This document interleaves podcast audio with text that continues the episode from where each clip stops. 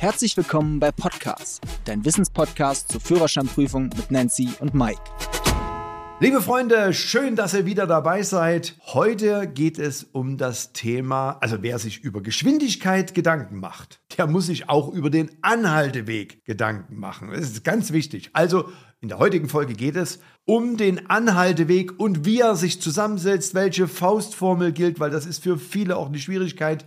Und vor allen Dingen, wie ich den Anhalteweg eigentlich so beeinflussen kann, dass ich immer gefahrlos anhalten kann. Liebe Nancy, du bist Profi in Sachen Anhalteweg. Also wie setzt er sich zusammen? Hau mal gleich mal die erste Formel raus. Eigentlich ganz simpel aus dem Reaktionsweg und dem Bremsweg. Das ist relativ einfach. Also die Reaktion, ich, ich, ich bringe es jetzt mal wieder mit Worten. Mhm. Man sagt, vom Erkennen der Gefahr, ich bin Autofahrer, ne, vom Erkennen der Gefahr, die Gefahr kann jetzt ganz unterschiedlich sein, muss jetzt nicht immer irgendwas Dramatisches sein, es kann auch von grün auf gelb umschalten, das ist auch ein Erkennen der Gefahr, nämlich, dass ich jetzt eine andere Handlung machen muss. So, vom Erkennen der Gefahr bis zur ersten Antworthandlung. Also ich erkenne die Gefahr und die erste Antworthandlung wäre in dem Falle vielleicht Fuß vom Gas nehmen. Das wäre mhm. die erste Antworthandlung. Ich fahre machen wir mal 50 km/h. Mhm. Wie berechne ich den Reaktionsweg? Also allgemein die Formel ist Geschwindigkeit durch 10 mal 3. Das, das ist der Reaktionsweg. Reaktionsweg, genau. Das heißt, bei 50 km/h rechne ich 50 km/h durch 10, 10 sind äh, 5. Mal 3. 15. Genau, also haben wir 15 Meter Reaktionsweg. Ne? Im Übrigen die Reaktionszeit bei einem normalen Autofahrer, auch bei uns in der Fahrschule wird darüber gesprochen, ist wie lang, also von der, von der Zeit her. circa eine Sekunde. Circa eine Sekunde. Und ich sage mal, die Formel-1-Fahrer bräuchten vielleicht weniger. Ich glaube, die liegen bei 0,4. Ja, ja, also die sind richtig schnell. Ne? Ich habe früher immer in der Fahrschule bei der Theorie immer diesen Reaktionstest gemacht, sozusagen vom Erkennen der Gefahr bis zur ersten Antworthandlung, indem ich ein Lineal gehalten habe. Mhm. Und dann musste der Schüler so mit äh, Daumen und Zeigefinger einen gewissen Abstand halten und dann habe ich das Lineal losgelassen. Und wenn ich es loslasse, erkennt ja der Schüler vom Loslassen bis zur Antworthandlung, ich schnapp jetzt das. Mhm. Und da schafft niemand loslassen und gleich zuschnappen. Also eine Reaktionszeit von 0,0 hat niemand. Ja, deswegen sagt man allgemein eine Sekunde, Geschwindigkeit durch 10 mal 3. Und jetzt meine Frage an euch alle. Mhm. Wenn sozusagen die Reaktionszeit vorbei ist, also nach den 15 Metern bei 50 km/h, wie schnell fährt mein Auto nach dem Reaktionsweg? Okay, ich weiß es, aber wir lassen mal die Community kurz raten. Tick, tick, tick, 3, 2, 1. Okay, hau raus.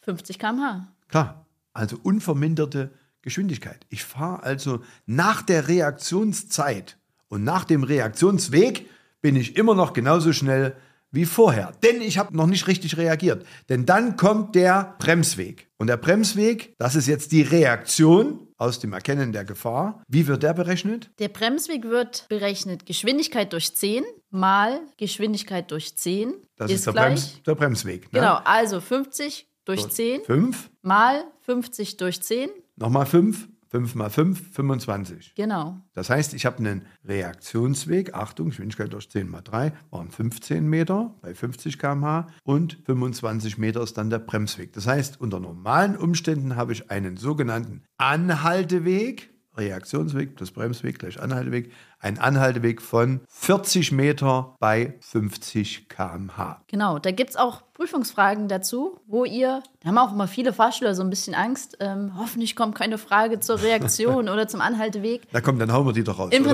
Wenn du wirklich die Formeln dir einprägst, dann ist egal, welche Geschwindigkeit du ausrechnen musst. Es gibt im Endeffekt zwei Formeln. Die erste Formel ist der Reaktionsweg, Geschwindigkeit durch 10 mal 3. Das ist sozusagen die kürzere Formel, wenn du dir das so merken willst. Und die längere Formel ist der Bremsweg, das ist Geschwindigkeit durch 10 mal Geschwindigkeit durch 10. Genau, hier Beispiel als Prüfungsfrage zum Reaktionsweg. Ich stelle die Frage.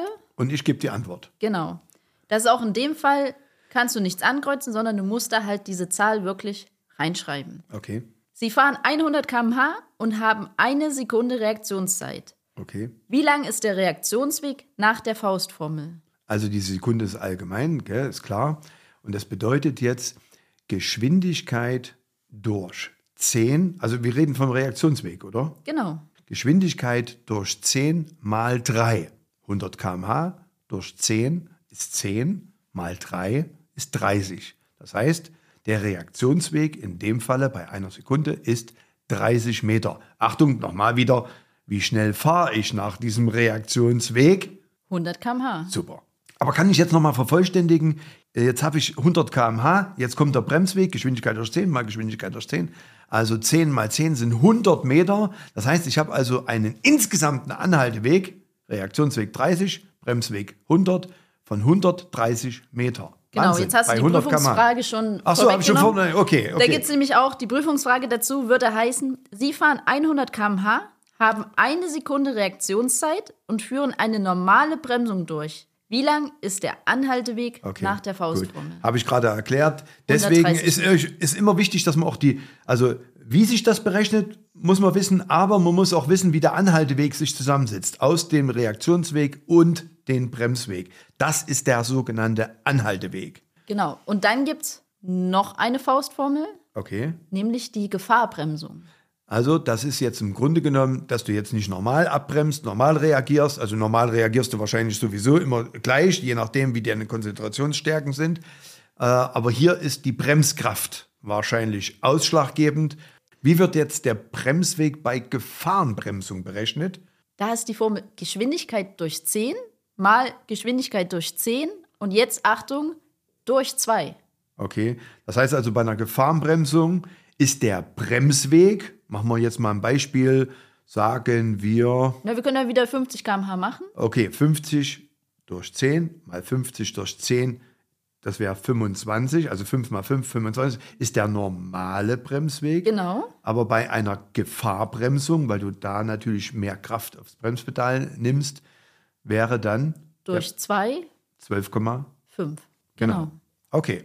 Gut, also das nur noch mal als Information. Warte, mir fällt noch was ein dazu. Und zwar, die Gefahrbremsung ist auch ein Bestandteil in der praktischen Prüfung oder kann es sein bei den sogenannten Grundfahraufgaben. Ja. Da gehört die Gefahrbremsung auch dazu. Gute Idee, machen wir zu Grundfahraufgaben der Klasse B, machen wir nochmal eine extra Folge. Ähm, Nancy, können wir noch ein paar Punkte nennen, sozusagen zum Abschluss dieser Folge, wie man denn sozusagen den Reaktionsweg und den Bremsweg und damit den Anhalteweg beeinflussen kann, positiv oder negativ. Also fangen wir mal beim Reaktionsweg an. Genau. Also fördernd für den Reaktionsweg ist auf gar keinen Fall die Müdigkeit. Das wäre eher nicht eine Sekunde, da kommst du vielleicht sogar auf 1,8 Sekunden oder 1,7, je nachdem. Deswegen sagt man auch, viele unterschätzen ja, wenn sie drei, vier, fünf Stunden Auto fahren, dass sie denken, sie sind noch topfit und haben auch die gleiche Reaktionszeit. Deswegen Klar. ist es halt wichtig, auch Pausen zu machen zwischen den Autofahrten, um dann auch wieder voll konzentriert vorm Steuer zu sein. Reaktionsweg und damit auch die Reaktionszeit wird auch beeinflusst durch Benutzung von Smartphone. Also Ganz ein schlimm. großes, großes Problem.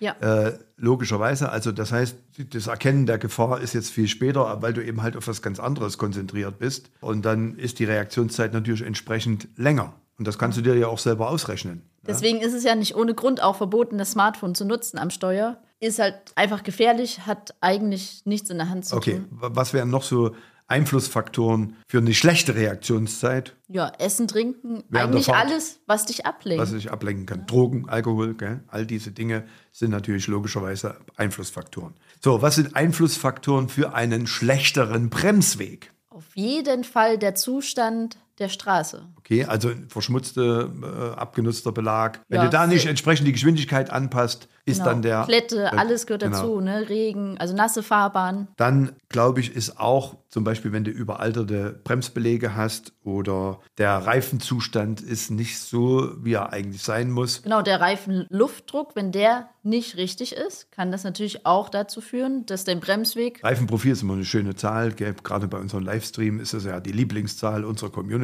Das also wie, wie, wie, wie sollte das Reifen, die Reifenprofiltiefe, ist eigentlich erstaunlich. Immer wenn wir diese Frage irgendjemand stellen, da kommt fast immer die falsche Antwort. Obwohl Reifenprofiltiefe klar sein muss.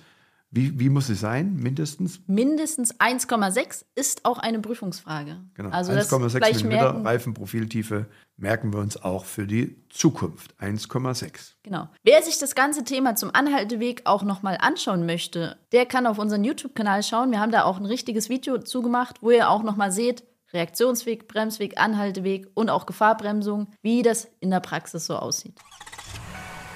So, liebe Freunde, das war's mit der heutigen Folge. Für noch mehr Führerscheinwissen schaut auf unseren YouTube-Kanal vorbei. Fischer Academy, die Fahrschule.